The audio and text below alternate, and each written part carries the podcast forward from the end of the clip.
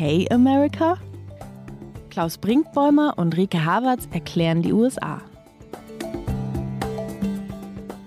Hallo zu OK America, dem transatlantischen Podcast von Zeit Online und MDR Aktuell. Ich bin Klaus Brinkbäumer, Programmdirektor des Mitteldeutschen Rundfunks in Leipzig. Und ich bin Rike Havertz, US-Korrespondentin von Zeit Online mit Sitz in Washington, D.C.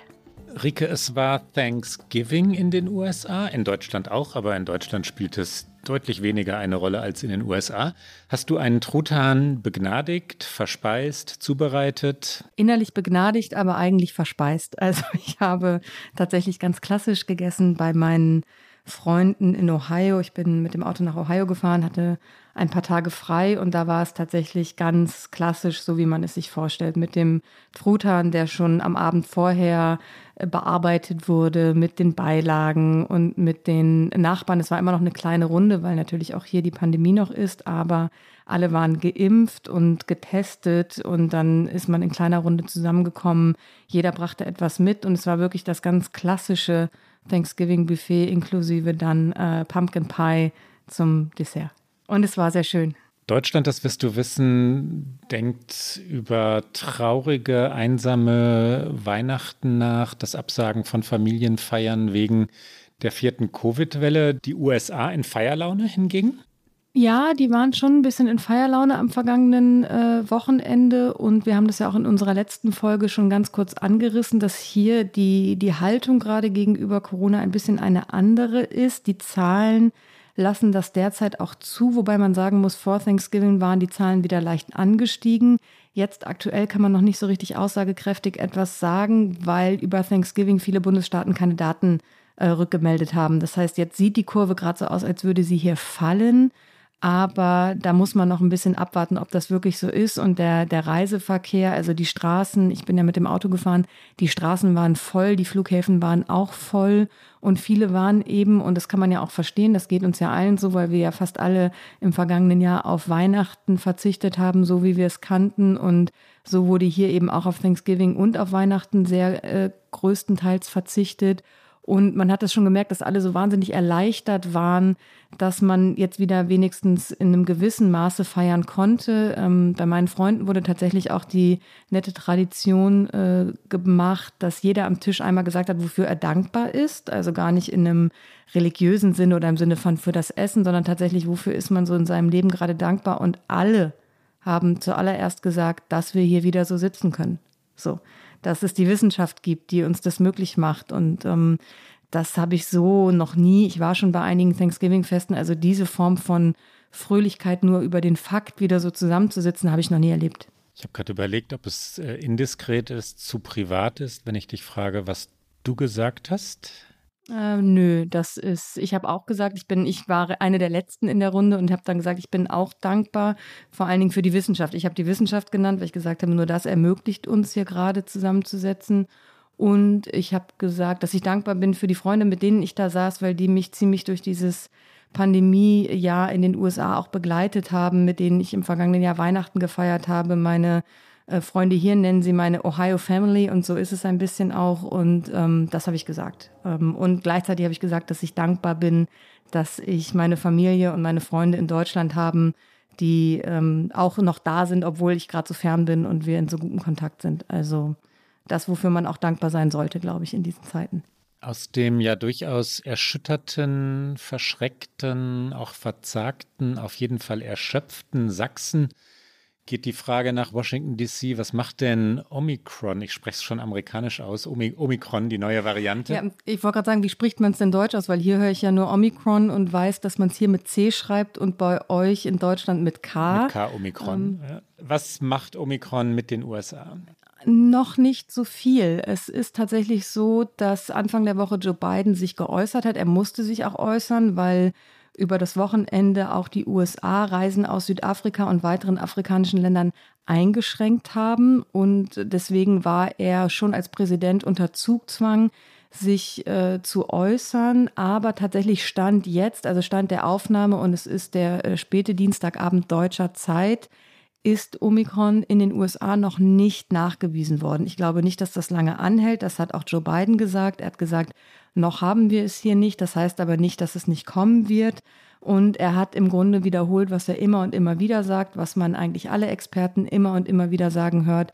Lassen Sie sich impfen, lassen Sie sich boostern. Er hat aber auch gesagt, es ist Anlass zur Besorgnis, aber noch nicht zur Panik. Und Dinge wie Reisebeschränkungen, also weitergehender als die, die ich gerade genannt habe, oder gar einen Lockdown, der ja in Deutschland durchaus wieder zur Debatte steht, die schließt Joe Biden zu diesem Zeitpunkt aus. Und ich glaube auch, dass es natürlich eine politische Entscheidung ist, weil in einen Kampf darüber mit republikanischen Gouverneuren zu gehen, das wird er jetzt sich nicht antun, das glaube ich nicht. Unser Thema heute wird Rassismus sein, eine ganz spezielle Variante des Rassismus. Aber ich möchte noch einmal kurz bei, zu einem Thema zurückkehren, das wir in den vergangenen Wochen hatten, Außenpolitik nämlich.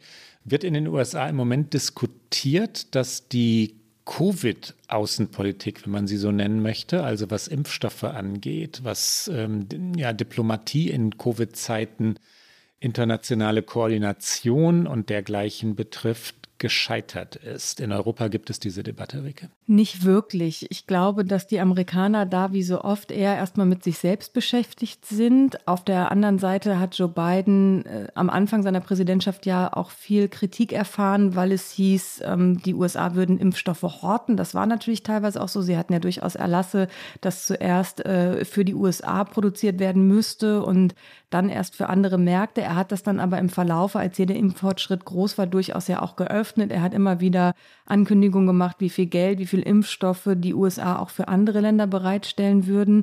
Joe Biden hat sehr explizit Südafrika gelobt und wie schnell sie diese Variante entdeckt haben. Aber natürlich muss man sich insgesamt die Frage stellen, was ist denn mit der globalen Impfstoffverteilung? Weil in Südafrika ist die Impfquote immer noch bei unter 30 Prozent und natürlich macht eine geringe Impfquote für eine höhere Verbreitung und vermutlich, ich bin überhaupt keine Expertin, aber natürlich auch für ähm, eine höhere Chance, dass sich Varianten, Mutationen ausbilden können. Und ähm, ich glaube, insgesamt muss sich die westliche Welt schon die Frage stellen, haben wir das falsch gemacht? Und ähm, ich glaube, die Antwort darauf muss sein, in Teilen ja, weil es ist eben sehr ungerecht verteilt. Naja, es ist der, der übliche Egoismus äh, westeuropäischer oder nordamerikanischer Staaten, der natürlich dafür gesorgt hat, dass äh, Impfstoffe erstmal dort blieben. Und dann glaube ich, ich sage jetzt mal, dass das meine, meine persönliche private Meinung ist, weil es nicht die Mehrheitsmeinung ist, dass es ein Fehler war, die Patente nicht freizugeben. Joe Biden, das ist, da wird es, glaube ich, wieder interessant, hat ja zunächst dafür geworben und hat gesagt, die Impfstoffe müssten oder die Patente dafür müssten freigegeben werden, damit die Impfstoffe global überall also hergestellt werden könnten und hat das schnell, er hat das relativ schnell wieder zurückgezogen, nachdem er auf sehr viel Widerstand gestoßen war aus Deutschland, aus anderen EU-Staaten. Das zentrale Gegenargument war, dass ein, ein Freigeben der Patente Forschung verhindern würde, ja, den Forschungsantrieb ähm, ja drosseln würde bei, für künftige Krisen also destruktiv wirken würde. Und äh, meine private Meinung ist, was für ein Fehler, weil es in diesem Fall tatsächlich die Bekämpfung der Pandemie enorm verlangsamt hat. Und äh, darum geht es im Moment. Ja, und äh, Biden hat auch angekündigt, er wolle jetzt bald eine Strategie vorlegen, wie man durch den Winter kommen will. Und da hat er aber auch erneut auf äh, Impfungen, auf Boostern gesetzt. Auch da war nicht von möglichen Reisebeschränkungen oder Lockdowns die Rede. Aber daran sieht man auch allein die Ankündigung, wie kommt man durch den Winter, ist natürlich erstmal eine innenpolitische Sicht auf diese Pandemie. Und das ist sicherlich nicht anders als in anderen Ländern auch.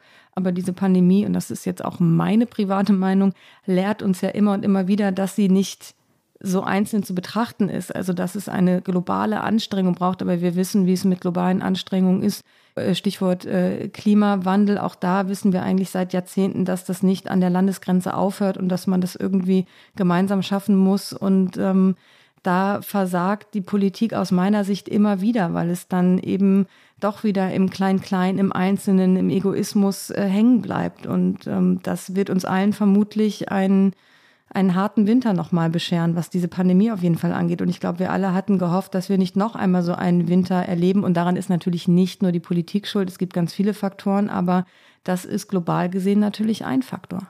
Rike, die Urteile oder der Fall Kyle Rittenhouse oder Amerikas rassistische Justiz? Sollte man das. Von einem erfreulichen Thema zum nächsten in dieser Sendung. Sollte man das mit Fragezeichen formulieren, Amerikas rassistische Justiz? Ich glaube, wenn man es so allgemein formuliert, dann mit Fragezeichen.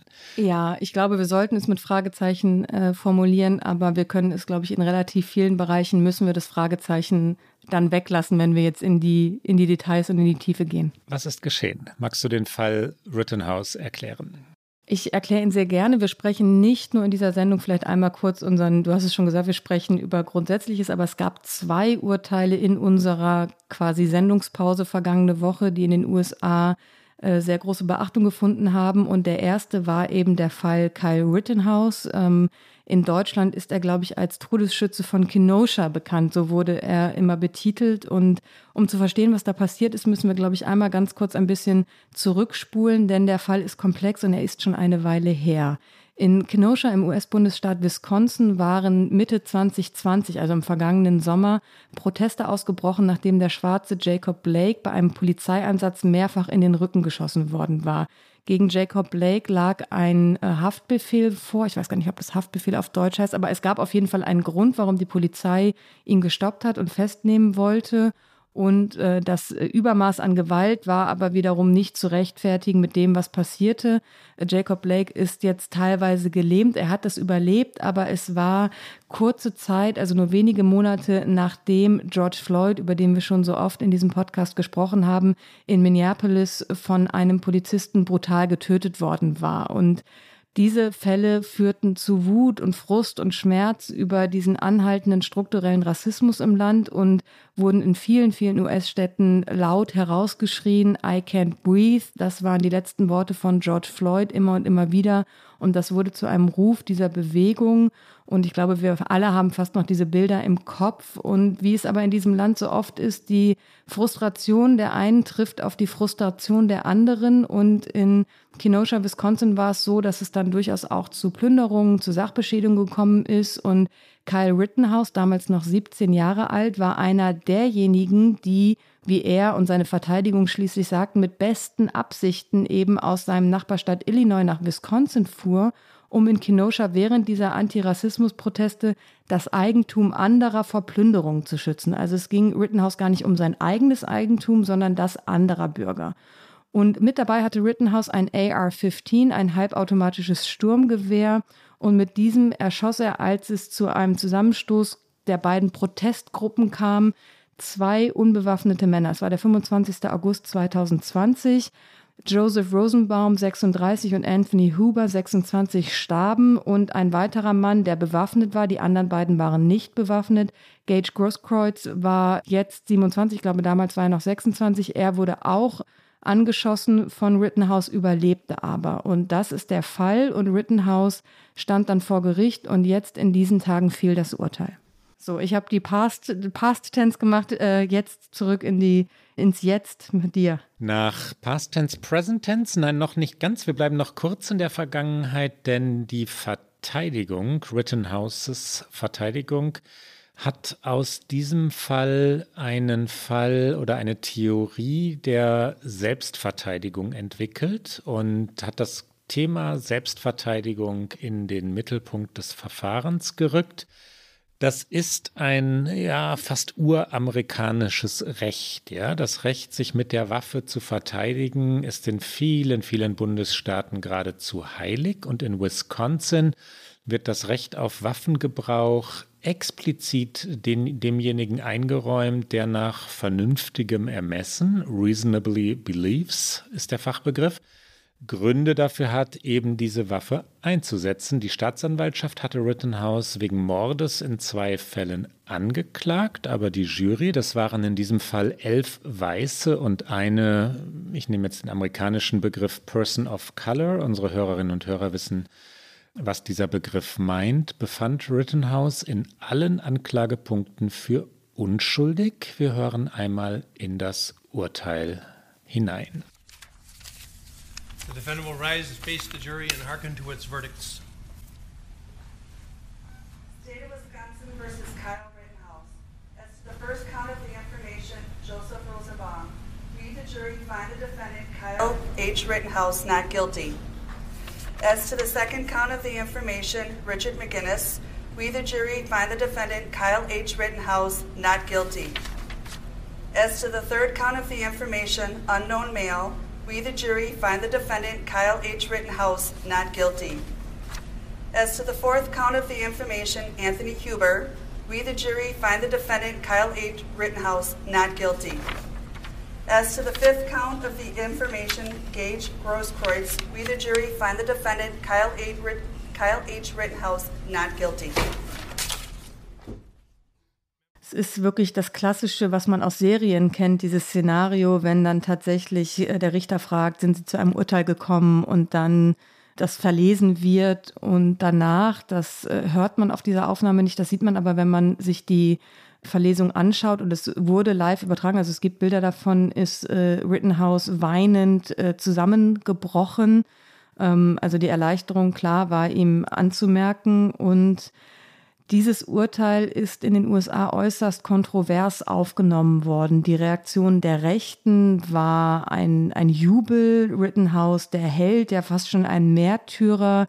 Donald Trump schickte eine Mail und feierte dieses Urteil und schrieb äh, unter anderem, und jetzt zitiere ich Trump, und übrigens, wenn das nicht Selbstverteidigung ist, dann ist es nichts. Also der nicht wirklich subtile Subtext schaut, ihr könnt das machen und macht auch ruhig weiter so, denn es ist legitim. Und ich glaube, dass Donald Trump und die radikale Rechte im Land genau diesen Aufruhr wollen. Sie wollen keine Beruhigung, sie wollen nicht eine Versöhnung, sie wollen auch nicht hinterfragen, ob es Sinn macht, dass ein 17-jähriger Junge mit einem halbautomatischen Sturmgewehr auf die Straße gehen kann. Das wollen sie nicht, weil es nicht in, in ihren, sage ich mal, Machtplan passt. Und ähm, Einmal noch ganz kurz zurück, als Trump Präsident war, am 4. Juli 2020, also bevor diese Dinge in Kenosha passierten, als es aber schon zu Ausschreitungen in den Städten kam, zu Protesten, zu Zusammenstößen zwischen linken und rechten Demonstranten, sagte Trump als Präsident am Nationalfeiertag, wir sind dabei, die radikale Linke, die Marxisten, die Anarchisten, die Agitatoren, die Plünderer und die Leute, die in vielen Fällen absolut keine Ahnung haben, was sie tun, zu besiegen. Das ist ein Zitat von Donald Trump und wir hören da mal ganz kurz rein. Es ist aus dem Sommer 2020, 4. Juli, Nationalfeiertag. We are now in the process of defeating the radical left, the Marxists, the anarchists, the agitators, the looters and people who, in many instances, have absolutely no clue what they are doing. Und nach diesem Urteilsspruch, also dem Freispruch, gab es eine Welle der Begeisterung, du hast sie gerade schon angesprochen, die aber auch absurde Züge annahm. Das wollte ich noch ergänzen. Leute wie Sebastian Gorka, den hatten wir schon mehrfach erwähnt in unserem Podcast, der wiederum ein Talk-Radio-Star der extremen Rechten in den USA ist, der für eine Zeit lang Sicherheitsberater des Präsidenten Donald Trump gewesen war, feiern Rittenhouse, ja, und schlagen ihn als künftigen Senator vor, als äh, natürlich als Buchautor, als Moderator für Fox News. Der Mann wird jetzt richtig zum Star aufgebaut und so wie die rechten Medien funktionieren, wird er ein Star werden oder bleiben. Es ist eine absurde Entwicklung, die auch etwas Beängstigendes hat. Joe Biden rief nach dem Urteil zu friedlichen Protesten auf, versuchte das äh, zu beruhigen, also die Lage des Landes zu beruhigen und zu wirklich heftigen Ausschreitungen, sprich Eskalationen kam es diesmal nicht, Rike. Nein, es ist für äh, US-Verhältnisse bei diesem Thema ruhig geblieben, wenn man es vergleicht mit den Monaten des letzten Sommers. Es gab aber durchaus Proteste, weil die Linke halt absolutes Unverständnis für dieses Urteil geäußert hat. Sie sagen auch, es muss äh, Waffengesetzgebung und diese Stand Your Ground Gesetze, also die, die in so vielen Bundesstaaten verankert sind, dass man eben sich und seinen Besitz mit allen Mitteln verteidigen kann. Das sind ja Gesetze, die teilweise noch aus, aus äh, Bürgerkriegszeiten stammen, also die weit, weit, weit zurückgehen und in dem heutigen Amerika eigentlich gar nicht mehr Sinn machen, dass diese Dinge diskutiert werden müssen. Und ähm, Bei aller Empörung über dieses Urteil von linker Seite muss man aber auch sagen, dass juristisch das Urteil kein Skandal ist. Es ist nicht so, dass man sagen kann, die Jury hat eine falsche Entscheidung getroffen. Es ist eh schwierig, äh, bei Juryprozessen von falschen oder richtigen Urteilen zu sprechen. Ähm, aber man kann halt sagen, dass eine Jury in den USA oder in jedem Land ein geschworener Prozess müssen diese in diesem Fall zwölf Jurymitglieder auf Basis der Fakten und auf Basis der Rechtslage zu einem Urteil kommen, wenn sie es denn schaffen. Sie können auch sagen, sie kommen zu keinem Urteil, aber in diesem Fall war es einstimmig. Und äh, der, die Gesetzeslage in Wisconsin gibt ihnen das Recht, genauso zu entscheiden. Sie können sagen, er hat aufgrund dieser Stand Your Ground Gesetze gehandelt. Er fühlte sich um sein Leben bedroht und deswegen hat er sich selbst mit einer Waffe verteidigt. Das ist nicht skandalös. Ich finde persönlich skandalös, warum ist es denn so? Warum kann dieser Junge mit einem Sturmgewehr offen auf der Straße rumlaufen? Warum gibt es diese Gesetzgebung in dieser Form in vielen Bundesstaaten noch? Diese Dinge müssen aus meiner Sicht diskutiert werden. Das ist auch die sachlichere Debatte und nicht jetzt ein, nur ein einziger Aufschrei über das Urteil an sich. Und da kommen wir natürlich zu einem dieser endlosen amerikanischen Themen oder uferlosen Themen. Ich weiß gar nicht, welche Metapher jetzt die richtige ist das amerikanische Waffenrecht und die Frage, warum sich denn nie etwas ändert. Ja, warum sind Sturmgewehre, automatische, halbautomatische Waffen, Kriegsgerät, kann man ja durchaus sagen, auf amerikanischen Straßen legal? Warum ändert sich selbst nach den brutalsten und traurigsten Amokläufen, Attentaten nichts, obwohl Politiker dann immer trauern und sagen, es müsse sich etwas ändern? Wir sind dann bei Lobbyismus und es ist ein großes amerikanisches Drama. Die Waffenlobby, die NRA, die National Rifle Association, sponsort vor allem die Republikaner, kauft sich, das, ich überlege, ist das zu hart? Nein, es ist nicht zu hart, kauft sich den amerikanischen Kongress äh, seit vielen Jahrzehnten und die Gesetze werden nicht geändert werden. Das ist inzwischen wirklich illusorisch. Ich habe, ich weiß gar nicht, ob ich das schon erzählt habe, vermutlich nicht. Ich war ja in Montana auf Reisen und habe da unter anderem einen Mann getroffen, der über 25 Jahre für die Waffenindustrie gearbeitet hat und der auf Dutzenden von diesen NRA-Jahrestagungen war, weil er sehr erfolgreich in seinem Job war. Er hat mittlerweile die Industrie verlassen, hat ein Buch darüber geschrieben und ähm, deswegen habe ich ihn auch getroffen. Und es ist wahnsinnig interessant, weil diese Einblicke in die NRA bekommt man ja sehr selten. Und als du gerade überlegt hast, da hat er sich, kaufen Sie sich die Politik, genau so ist es. Und ähm, Ryan Buss, so heißt der, äh, der Mann, den ich getroffen habe, hat auch noch die NRA-Jahrestagung erlebt 2016, als Donald Trump Jr. da war, als er geworben hat für seinen Vater als Präsidentschaftskandidaten und als sich die NRA früher als jemals zuvor festgelegt hat, Donald Trump ähm, ihre Unterstützung zugesagt hat und einen Millionenbetrag in eine Kampagne für Donald Trump gesteckt hat. Und das hat natürlich auch, und ich finde, man sieht auch deutliche Parallelen, so wie die NRA seit Jahrzehnten agiert, mit der Angst der Menschen spielt vor, egal was passiert. Und wenn es nur eine kleinste Änderung des Waffenrechts ist, das bedeutet, die anderen nehmen euch eure Waffen weg. Das ist ja die Argumentationslinie, die die NRA konsequent führt und fährt. Und Donald Trump hat natürlich dieses Spiel mit der Angst genauso für sich übernommen, nur auf ganz viele andere Bereiche ausgedehnt. Und ja, das ist äh, eigentlich Stoff für eine neue Sendung. Wir haben auch schon mal, glaube ich, über Waffenrecht in den USA gesprochen, aber es gehört dazu, wenn wir über diesen Fall sprechen. Was aber auch dazu gehört, du hast es gerade schon gesagt, ist, wie Rittenhouse jetzt vielleicht weitermacht. Ähm, er hat schon mehrere Angebote für Praktika bei Republikanern bekommen, unter anderem Matt Getz, auch einer dieser radikalen äh, Politiker im Repräsentantenhaus und er hat ein erstes Interview gegeben.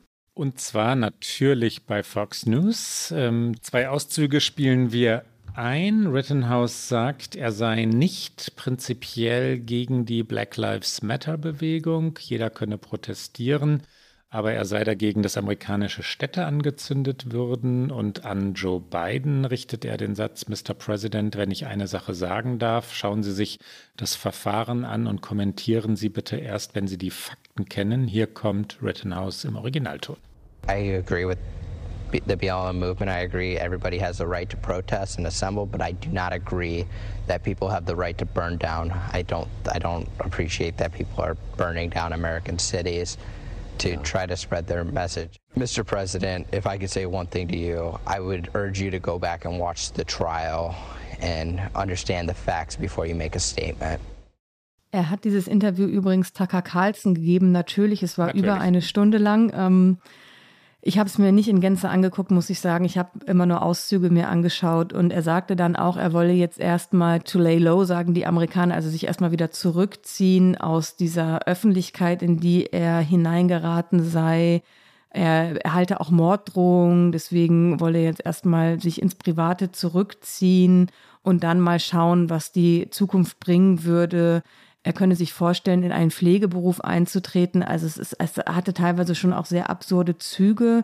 Und ähm, ja, das war das eine Urteil. Es gab aber noch ein anderes Urteil, was nur wenige Tage nach dem Urteil Kyle Rittenhouse fiel. Und wir hatten den Fall Ahmed Arbery in einem früheren Podcast, als es um Gewalt gegen Afroamerikaner, Afroamerikanerinnen ging. Am 23. Februar 2020 war jener Ahmed Arbery, 25 Jahre alt übrigens, in Georgia in einem Vorort von Brunswick unterwegs. Er joggte, er tat nichts anderes als einfach durch die Gegend zu joggen.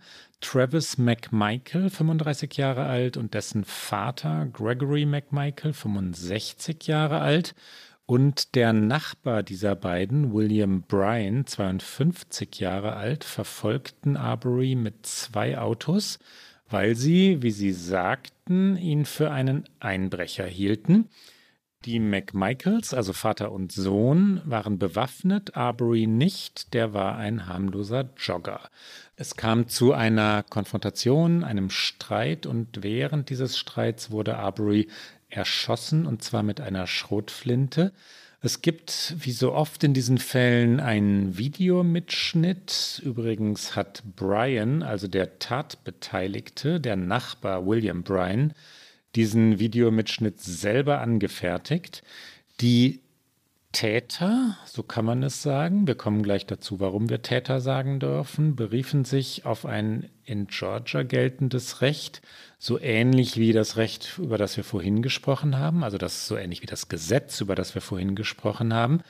Eines nämlich, das Bürgern die Festnahme von Verdächtigen erlaubt, dieses Gesetz geht wiederum auf die Zeit des amerikanischen Bürgerkriegs zurück. Inzwischen ist es aufgehoben, zum Tatzeitpunkt war es aber noch nicht aufgehoben. Nach der Festnahme sagt der jüngere McMichael, er könne sich gar nicht mehr genau daran erinnern, ob Arbery eigentlich nach seiner, also nach McMichaels Waffe gegriffen habe, also ob es Notwehr sei oder nicht, wusste er nicht mehr so ganz genau. Das war der Tathergang, Rike. Und dann kam es auch da zum Prozess. Und während dieses Prozesses sagte der jüngere McMichael noch einmal aus. Und er sagte, dass er versucht habe, mit Arbery zu sprechen, während er und sein Vater noch in ihrem Pickup saßen und dass Arbery das Trio nie bedroht habe, keine Waffe gezogen habe, nicht mal in seine Taschen gegriffen habe oder aber geschrien habe, nachdem er von Vater und Sohn zur Rede gestellt worden war. Wir hören einmal hier rein, wie die Staatsanwältin Travis McMichael befragt und er eben genau das sagt und im Grunde genommen sein, sein eigenes Argument schwächt, weil er nicht sagen kann, dass Arbery in irgendeiner Art und Weise ihn angegriffen oder bedroht hat. And he never yelled at you guys, No, ma'am. never threatened you at all, No, ma'am. Not never ver- brandished any weapons. yeah, he did not threaten me verbally. No, ma'am. All right. Didn't pull out any guns, No, ma'am. didn't pull out any knife, No, ma'am. never reached for anything, did he? Uh, no.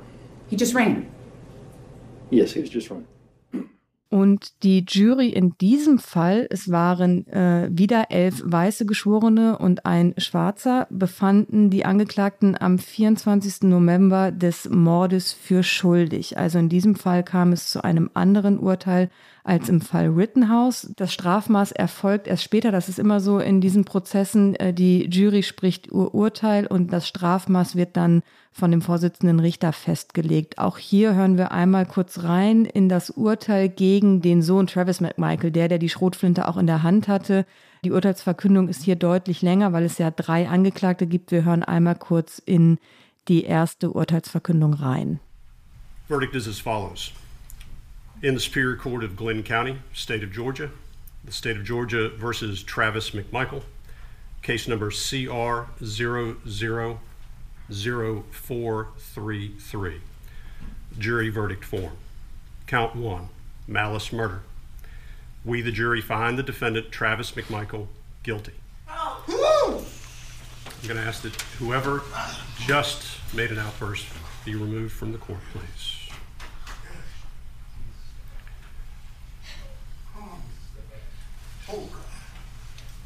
Count two, felony murder. We, the jury, find the defendant, Travis McMichael, guilty. Count three, felony murder.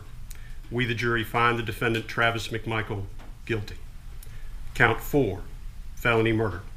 We, the jury, find the defendant, Travis McMichael, guilty. Count five, felony murder.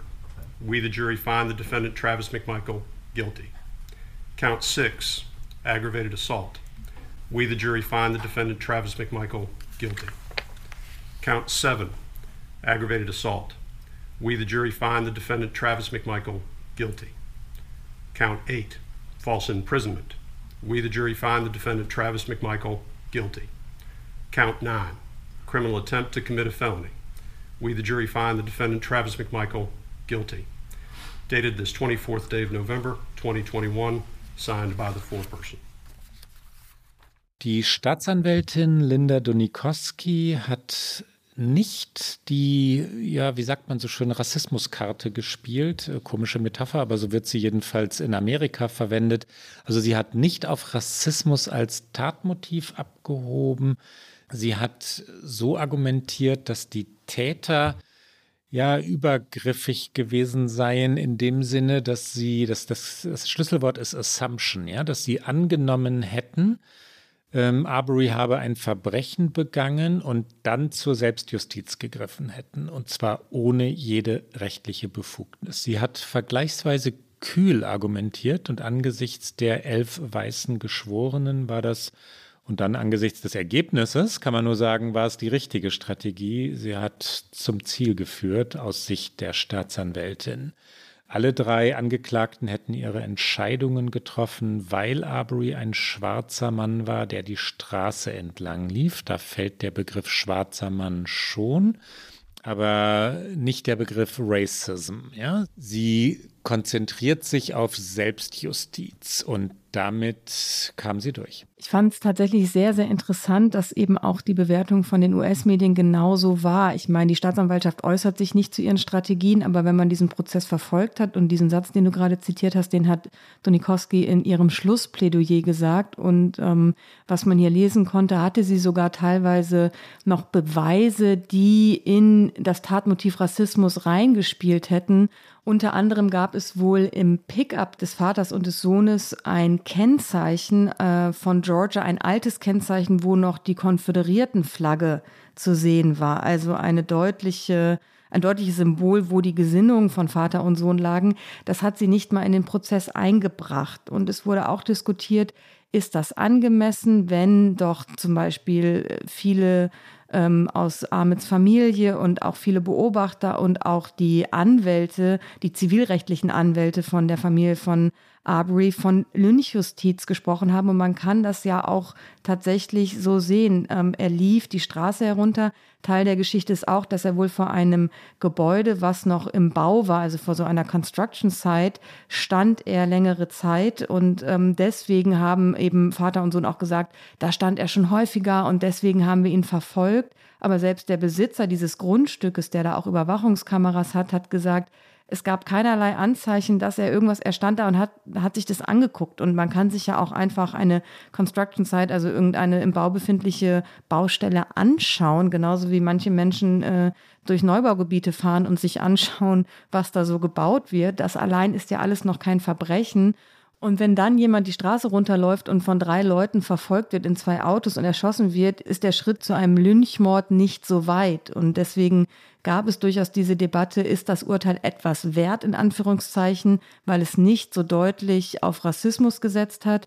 Die Mutter von Arbery hat nach dem Urteil gesagt, es war ein langer Kampf, ein harter Kampf, aber sie hat sich nie negativ über die Strategie der Staatsanwaltschaft geäußert.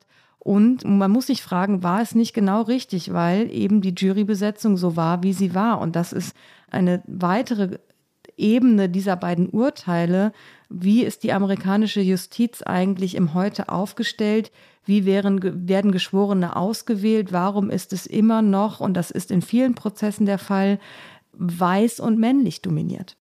Ja, und zu urteilen, wenn es denn Schuldsprüche sind, äh, nach Gewalttaten von Weißen gegen Schwarze gehört, dass es dann oft Einzelfälle sind, dass auf ganz spezielle Besonderheiten dieser Tat verwiesen wird und explizit nicht auf etwas Systemisches. Wenn die Anklage auf etwas Systemisches verwiesen hätte, wäre es mutmaßlich nicht zum Schuldspruch gekommen. Ja? Das gehört zur amerikanischen Justiz dazu. Wir werden gleich noch einige historische Fälle aufgreifen.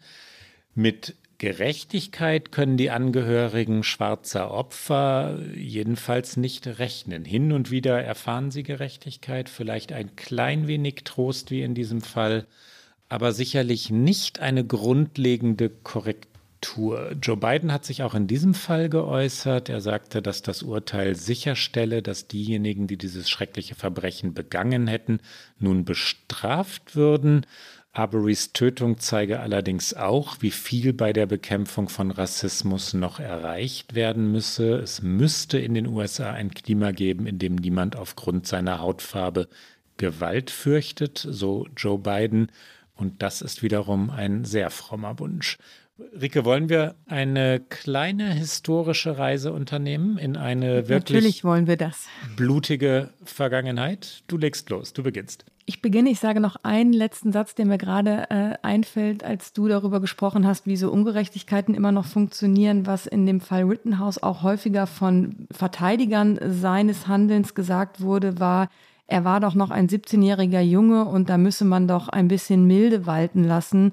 Und es gab hier sehr, sehr schlaue Menschen, die die Gegenfrage gestellt haben, wie viel Milde erfahren denn eigentlich 17-jährige schwarze Jungen? Und das fand ich so einen bitteren Vergleich und er ist halt so wahr, weil wir erinnern uns alle an die Trevin Martins dieser Welt, die erschossen werden, weil sie mit einem Kapuzenpullover durch die Dunkelheit gehen. Und also das finde ich ist auch nochmal so eine strukturelle Ungerechtigkeit, dass natürlich es sehr viel leichter oft ist, dass weiße Jugendliche hier milde erfahren und schwarze Jugendliche vorverurteilt werden und das oft genug mit dem Leben bezahlen müssen.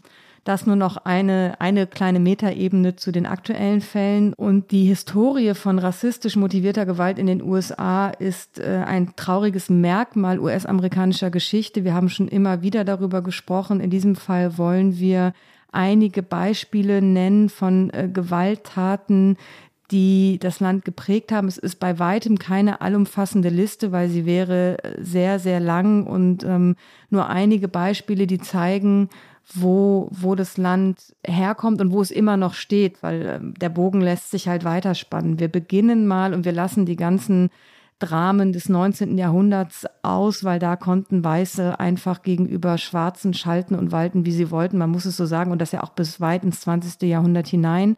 Wir beginnen mit dem 24. August 1955 und Emmett Till. Äh, Emmett Till war ein 14-jähriger Junge, der in Money, Mississippi gefoltert und getötet worden war, nachdem er angeblich eine weiße Frau beleidigt hatte.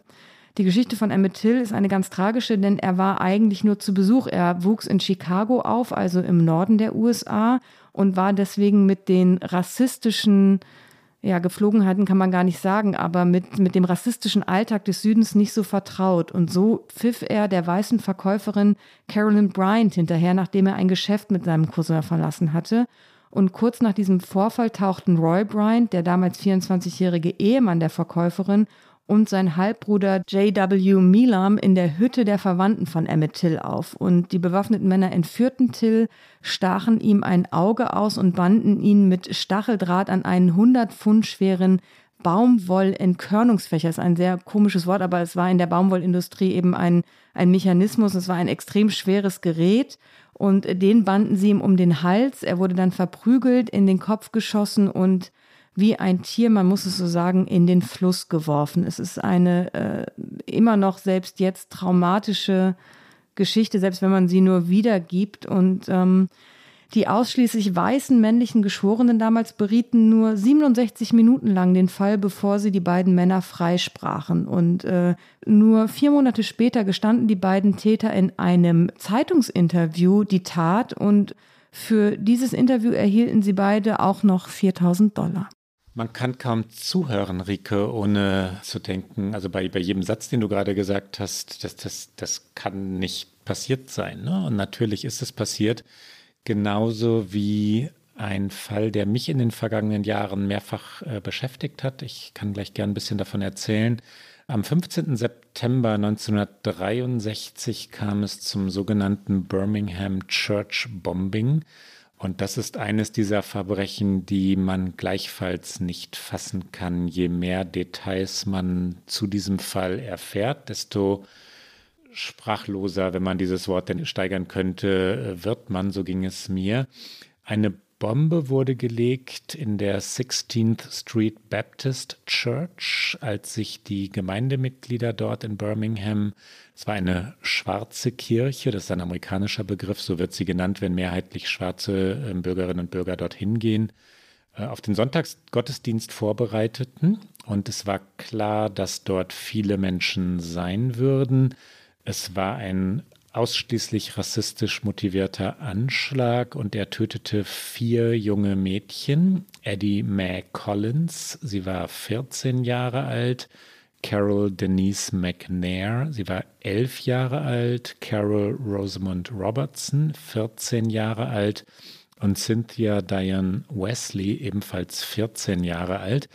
Ich habe, als ich, wann war das? 2011 2011 aus den USA zurück nach Hamburg kam, nach ähm, meinen Korrespondentenjahren dort, noch eine Reise von Ost, ich habe da, da, davon, glaube ich, schon mal erzählt in diesem Podcast, eine Reise von Ost nach West gemacht, äh, durch das Land, durch die südlicheren Staaten diesmal und bin durch Birmingham gefahren und habe mich zwei Tage lang dort aufgehalten und war in dieser Kirche und war, habe dann mit ähm, der Schwester eines der Opfer ähm, aus der Familie Robertson kam diese Schwester geredet darüber. Und wenn man sich in diesen Räumen aufhält und dann auch ähm, recherchiert, wo lag denn die Bombe und dass sich das Ganze vorstellen kann und diese Fotos der vier Mädchen sieht, die für den Sonntagsgottesdienst natürlich sich hübsch gemacht hatten, äh, ich habe sprachlos auf diese, auf diese Bilder geschaut und, äh, und es ist kaum zu ertragen, ja als Martin Luther King Jr. damals, der hat übrigens in jener Kirche bisweilen gepredigt,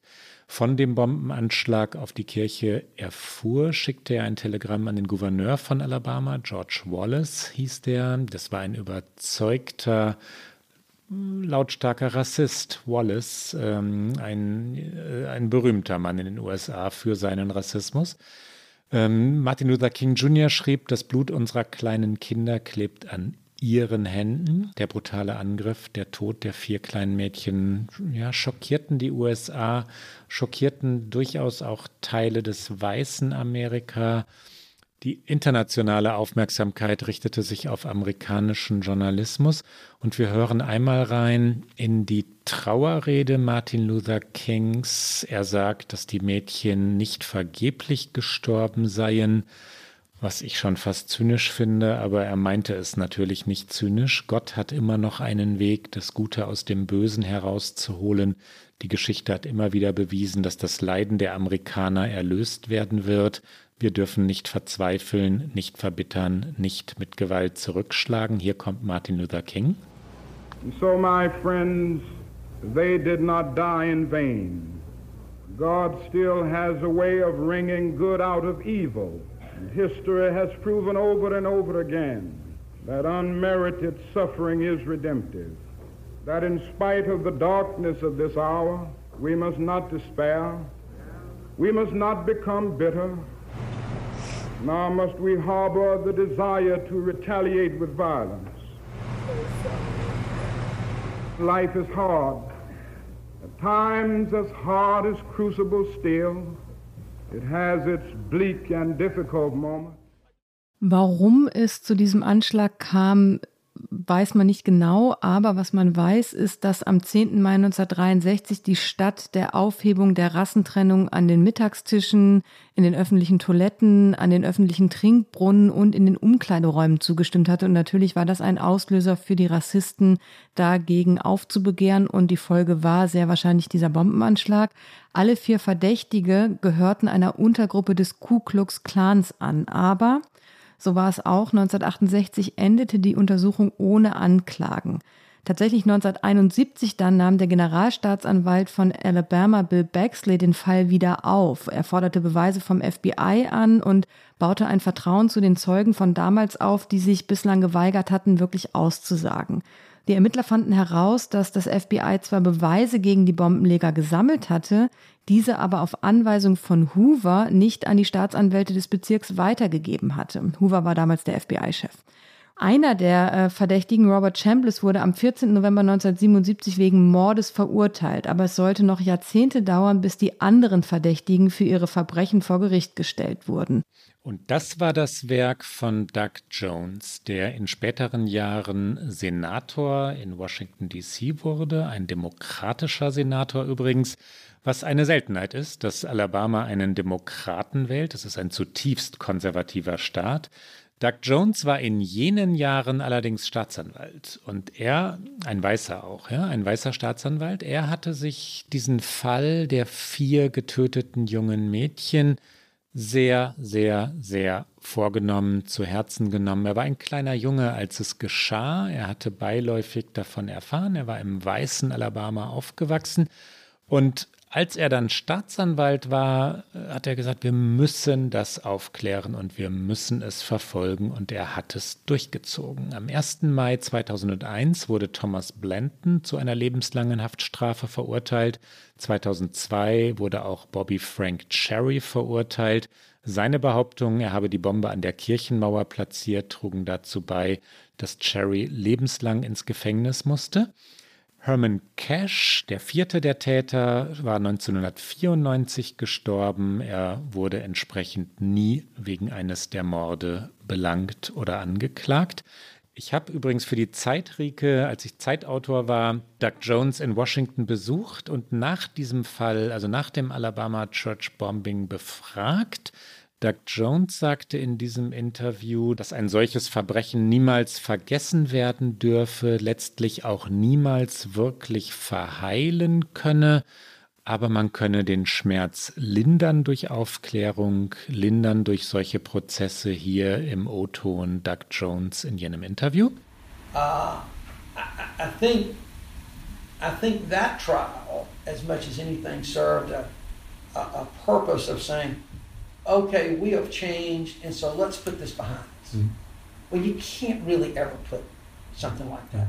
Birmingham still is trying to outgrow the images, the black and white images of fire hoses and dogs in a bombed out church. We're still trying to outgrow that. But I think that the trials, uh, my trials in particular, demonstrated a, a, a, to a whole new generation that Birmingham is much more than that. Mm-hmm. We're a city of living color. We, we, we're a welcoming city. We try to do things. We're, we're moving uh, in, in ways of progress. Um, but, but it's a, it's a legacy that we won. We can't forget it. We should never, ever forget it.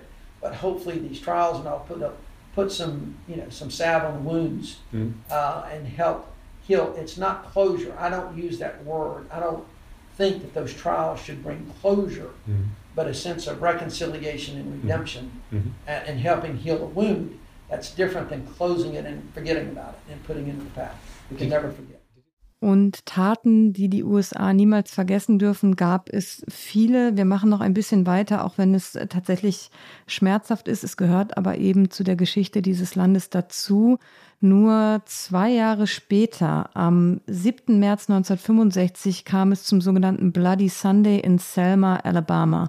600 friedliche Demonstranten nahmen damals an dem Marsch von Selma nach Montgomery teil, um gegen die Ermordung des schwarzen Bürgerrechtlers Jimmy Lee Jackson durch einen weißen Polizeibeamten zu protestieren. Also rassistische Polizeigewalt gegenüber Schwarzen, äh, ein Motiv, das immer, immer wieder leider, leider, leider auftaucht.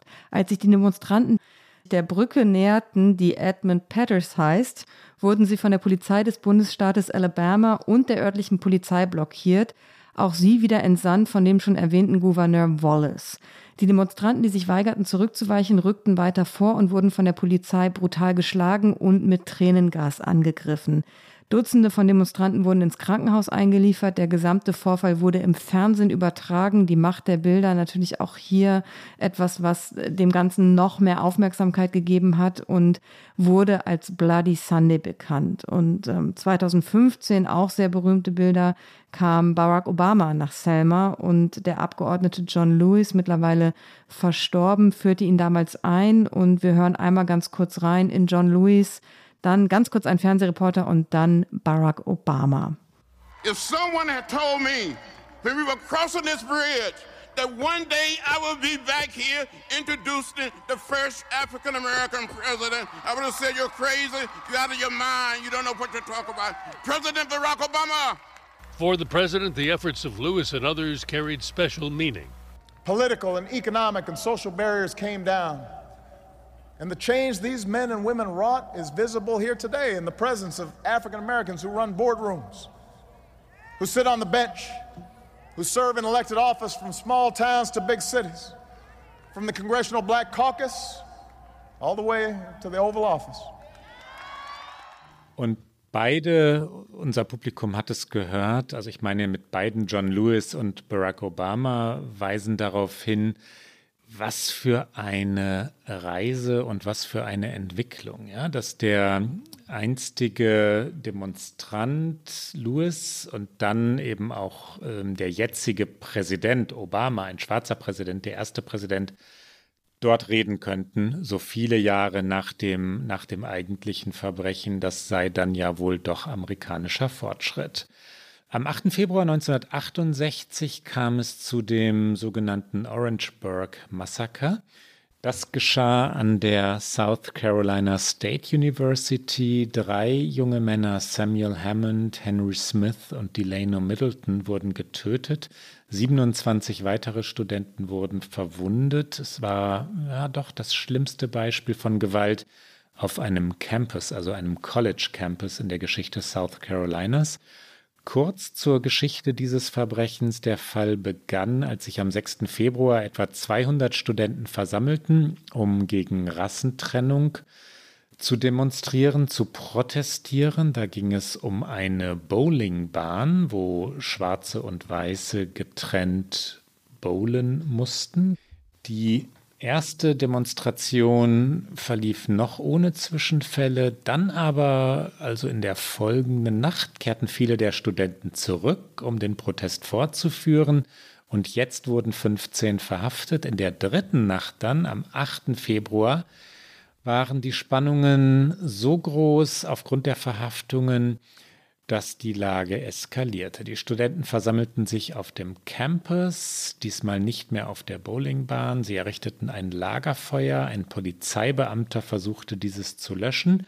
Dabei wurde er verletzt von einem Stück eines Geländers, das geworfen worden war. Ein Autobahnpolizist feuerte daraufhin seine Waffe in die Luft, um die Menge zu beruhigen. Als andere Beamte hinzukamen, den Schuss hörten, eröffneten sie das Feuer in dem Glauben, dass auf sie geschossen worden sei. Neun Beamte wurden am Ende verantwortlich gemacht und wegen übermäßiger Gewaltanwendung bei einem eigentlich friedlichen Protest vor Gericht gestellt. Alle neun wurden freigesprochen. Die einzige Person, die im Zusammenhang mit diesem Vorfall angeklagt und ins Gefängnis kam, war Cleveland Sellers, der Vertreter des Student Nonviolent Coordinating Committee der wegen Anstiftung zum Aufruhr verurteilt wurde, dem Aufruhr, der zu den Schießereien geführt habe. Später wurde er begnadigt. Ich habe tatsächlich vor einigen Monaten den Sohn von Cleveland Sellers getroffen, Bakari Sellers, der mittlerweile Politiker ist, auf CNN regelmäßig kommentiert und ein Buch über seine Kindheit, seine Biografie geschrieben hat und natürlich auch davon gesprochen hat, wie sehr sein Vater dieses Erlebnis geprägt hat, wie sehr ihn das natürlich auch geprägt hat, weil er wuchs auf mit einem Vater im Gefängnis und dann im Süden mit wenig Geld, weil es gar keine Mittel gab, weil ja sein Vater im Gefängnis war. Und was diese Begnadigung dann auch so viele Jahre später ausgelöst hat, dass sein Vater wieder einen Beruf ergreifen konnte und ähm, Bakari Sellers ganzes Leben ist geprägt durch diese Bürgerrechtsbewegung und durch diesen Fall, der in Deutschland, glaube ich, gar nicht so bekannt ist. Es ist einer von diesen furchtbaren Fällen, die in, in der Masse an furchtbaren Fällen gar nicht zu so großer internationaler Aufmerksamkeit führten und äh, trotzdem, glaube ich, in unserer Aufzählung wichtig sind. Wenn wir jetzt einmal ins Jetzt eher springen, weil sonst ähm, machen wir auch hier ähnlich wie bei der Waffendebatte noch stundenlang weiter, um zu zeigen, dass das nicht nur Ereignisse aus der Vergangenheit sind, noch zwei aktuelle Beispiele. Der 17. Juni 2015, das Charleston Church Shooting. Dylan Roof tötete neun Schwarze, während sie in einer Bibelstunde waren in der Emmanuel African Methodist Episcopal Church. Ein echter Zungenbrecher. Ich hoffe, ich habe es alles einigermaßen richtig hingekriegt. Unter den Getöteten befand sich auch der leitende Pastor der Kirche, ähm, Clementa C. Pickney, einer auch der großen Namen der, der Bürgerrechtsbewegung. Und diese Kirche ist eine der ältesten schwarzen Kirchen in den Vereinigten Staaten. Und sie war eben lange Zeit ein Zentrum für die Organisation von Veranstaltungen während des Civil Rights Movement. Und diese Tat, ich erinnere mich noch, erschütterte die USA und auch da war wieder diese, ähnlich wie bei den Waffengewalttaten, die Frage des Warum und warum sich nicht etwas ändert. Und ich glaube, diese Frage schwebt über all diesen Taten immer. Wir könnten, du hast es vorhin schon einmal gesagt, wirklich endlos weitermachen, weil Gewalt zu den USA gehört, rassistische Gewalt leider nun auch, und zwar seit Gründung der USA. Und man könnte in jedem Jahr Dutzende von Vorfällen finden. Wir haben also eine Auswahl getroffen und es ist eine kleine Auswahl. Am 12. August 2017, das letzte unserer Beispiele, kam es zu dem, was heute einfach nur noch Charlottesville genannt wird. Charlottesville ist eine Stadt in Virginia. Unter dem Motto Unite the Right demonstrierten damals rechtsextreme Gruppen. Es war der Abend des 11. August, der Morgen des 12. August. Es waren Mitglieder der Alt-Right-Bewegung, des Ku Klux Klan. Es waren Neonazis, es waren sogenannte Militia Movement Anhänger, also ja, wie, wie nennt man sie? Militaristen? Milizen? Milizen. Es waren White Nationalists, also sogenannte weiße Nationalisten und in den USA sagt man White Supremacy Anhänger, also Anhänger der Theorie von weißer Überlegenheit, also rassischer, rassistischer Theorien. Nach dem offiziellen Ende der Veranstaltung fuhr James Alex Fields Jr., der zuvor an einer Neonazi-Demonstration teilgenommen hatte, sein Auto in eine Gruppe von Gegendemonstranten. Er tötete Heather Heer, eine 32-jährige Frau. 19 Menschen wurden verletzt und wirklich berühmt wurde Charlottesville, weil der Präsident Donald Trump von Very Fine People on Both Sides sprach hinterher. Trump verteidigte die Täter, setzte sie mit den Opfern gleich, beziehungsweise setzte die Opfer mit den Tätern gleich redete sich auch immer wieder heraus, ja, es gibt solche und solche auf beiden Seiten. Wir hören in diese Pressekonferenz einmal hinein und die Szene lebt davon, dass man dieses Frage- und Antwortspiel tatsächlich einmal erträgt. Trump windet sich. Hier also der O-Ton. I didn't wait long. I didn't wait long. I didn't wait long. I wanted to make sure, unlike most politicians, that what I said was correct, not make a quick statement. I couldn't have made it sooner because I didn't know all of the facts. Frankly, people still don't know all of the facts. What about the alt left that came charging at the, as you say, the alt right? Do they have any semblance of guilt? This is McCain's What, let, let me ask you this. What about the fact they came charging, that they came charging with clubs in their hands, swinging clubs? Do they have any problem? I think they do. You had a group on one side that was bad, and you had a group on the other side that was also very violent.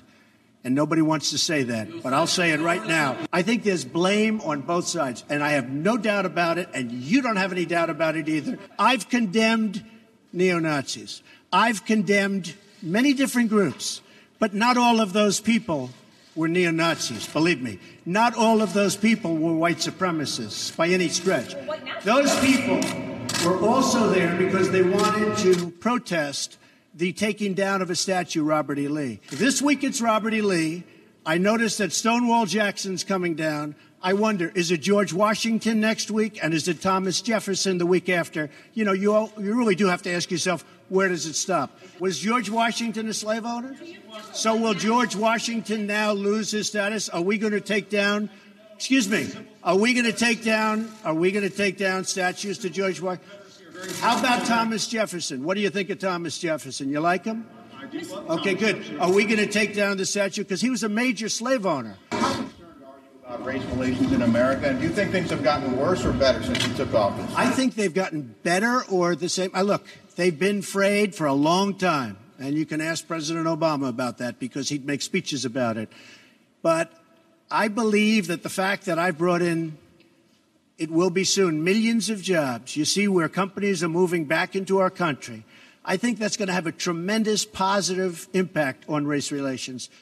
Der Täter, der sein Auto vorsätzlich eben in diese Gruppe der Gegendemonstranten gefahren hatte, wurde tatsächlich wenig später festgenommen und ist mittlerweile zu lebenslanger Haft verurteilt worden. Also da kam es zu einem Urteil, das aus meinem persönlich moralischen Empfinden richtig endete, weil er zur Rechenschaft gezogen wurde für seine Tat. Und damit beschließen wir diesen furchtbaren historischen Exkurs und äh, kommen vielleicht zu hoffentlich erfreulichen Get-Outs. Das weiß ich gar nicht so genau, ob so viel erfreulicher wird. In meinem Fall muss ich dich, glaube ich, ausnahmsweise enttäuschen, Rike, auch wenn mir das schwerfällt.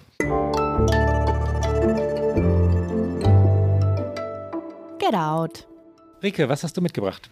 Ich habe eine Podcast-Empfehlung mitgebracht und weil wir heute in weiten Teilen äh, sehr in die Geschichte der USA eingestiegen sind, ein Podcast, der sich auch mit US-Geschichte befasst und zwar den Podcast Now and Then mit den beiden Historikerinnen Heather Cox Richardson und Joanne Freeman.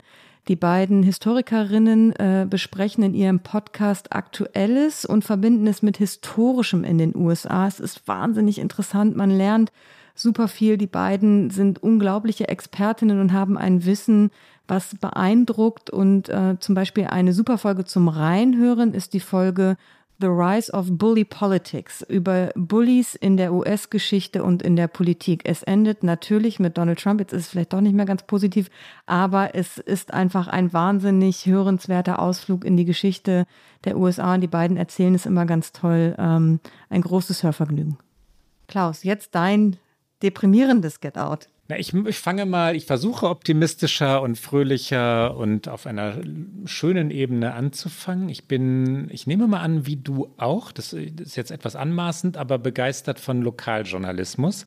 Ich habe ähm, natürlich müssen Journalisten und Journalistinnen sein. Ich habe bei den Westfälischen Nachrichten in Münster als als junger Schüler angefangen. Ich liebe die Leipziger Volkszeitung, die eine wirklich großartige regionale Zeitung ist. Und empfehlen möchte ich den Kansas City Star, weil er ein Interview veröffentlicht hat, das zu unserem heutigen Thema passt. Und mein Get Out ist äh, ein Text aus dieser Zeitung. Er ist kostenfrei, also ohne, dass man die Paywall knacken müsste. Ganz leicht zu finden, die Überschrift I remember every single second of those 43 years. A Conversation with Kevin Strickland. Und das ist der Suchbegriff. Wenn unsere Hörerinnen und Hörer einmal den Namen Strickland googeln, S-T-R-I-C-K und dann L-A-N-D, finden sie sofort diesen Text. Ich empfehle ihn deshalb, weil Kevin Strickland 43 Jahre lang unschuldig im Gefängnis saß, verurteilt wegen eines angeblichen dreifachen Mordes, den er nie begangen hatte und verurteilt auch deswegen, weil Beweise verdreht, vertauscht, verschwiegen wurden, weil dieser ganze Prozess Lug und Trug war und er wurde ins Gefängnis geworfen eigentlich ähm, mit der Unmöglichkeit, 50 Jahre lang, so war es festgeschrieben, Revision einzulegen, Haftbeschwerde einzulegen, freigelassen zu werden. Und dann wurde dieses Urteil doch verworfen, weil es so absurd war. Aber 43 Jahre unschuldig im Gefängnis und was das mit Kevin Strickland gemacht hat, wie er weiterlebt, erzählt dieses Interview. Äh, meine Empfehlung für heute und nein, kein gute Laune-Text, aber ein zutiefst bewegender Text. Aber wie synchron wir sind, es wäre fast mein Get Out gewesen. Und dann habe ich gedacht, ich muss irgendwas anderes finden, um irgendwie nicht so, ja, aber es ist äh, zu Recht dein Get Out für diese Folge. Und das war's für heute bei OK America. Sie hören uns alle zwei Wochen donnerstags auf Zeit Online, mdr.de in der ARD Audiothek und natürlich auf allen guten Podcast-Kanälen. Die nächste Sendung hören Sie am 16. Dezember. Wenn Sie uns schreiben mögen, erreichen Sie uns unter okamerica.zeit.de. Bis bald. Bis dann.